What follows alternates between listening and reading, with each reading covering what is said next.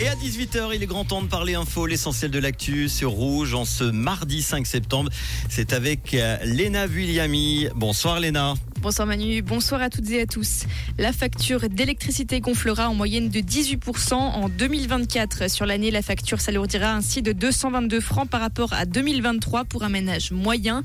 En cause notamment l'augmentation des prix. La Suisse qui se prépare à faire face à une éventuelle pénurie d'électricité, ceci à la fin de l'hiver prochain. De nouveaux tirs de régulation du loup dans le Jura vaudois. Les surveillants de la faune ont abattu deux jeunes loups mâles de la meute du Montendre hier soir sur la commune de Montréché. Il s'agit du cinquième et du sixième depuis mars 2022 dans la région.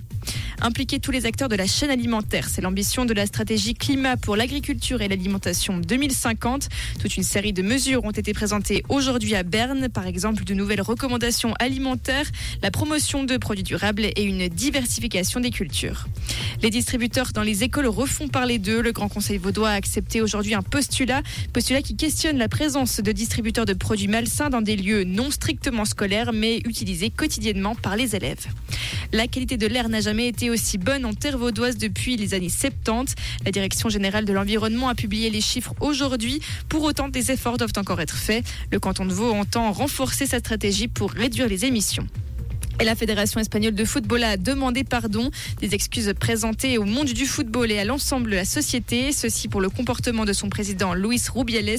Ce dernier est suspendu par la FIFA après avoir embrassé sur la bouche la joueuse Jenny Hermoso. Merci Léna. Retour de l'info tout à l'heure en fin d'émission à 19h dans le réseau. Comprendre ce qui se passe en Suisse romande et dans le monde, c'est aussi sur Rouge. Rouge il fait encore chaud. Aujourd'hui, on a une journée bien ensoleillée avec des températures aux alentours des 29 degrés au meilleur de la journée cet après-midi à Grandson, Puydou, Dayan. En montagne, c'est la même chose. 20 degrés à 2000 mètres, 14 degrés à 3000 mètres. C'est exceptionnel à cette époque, évidemment, à cette saison.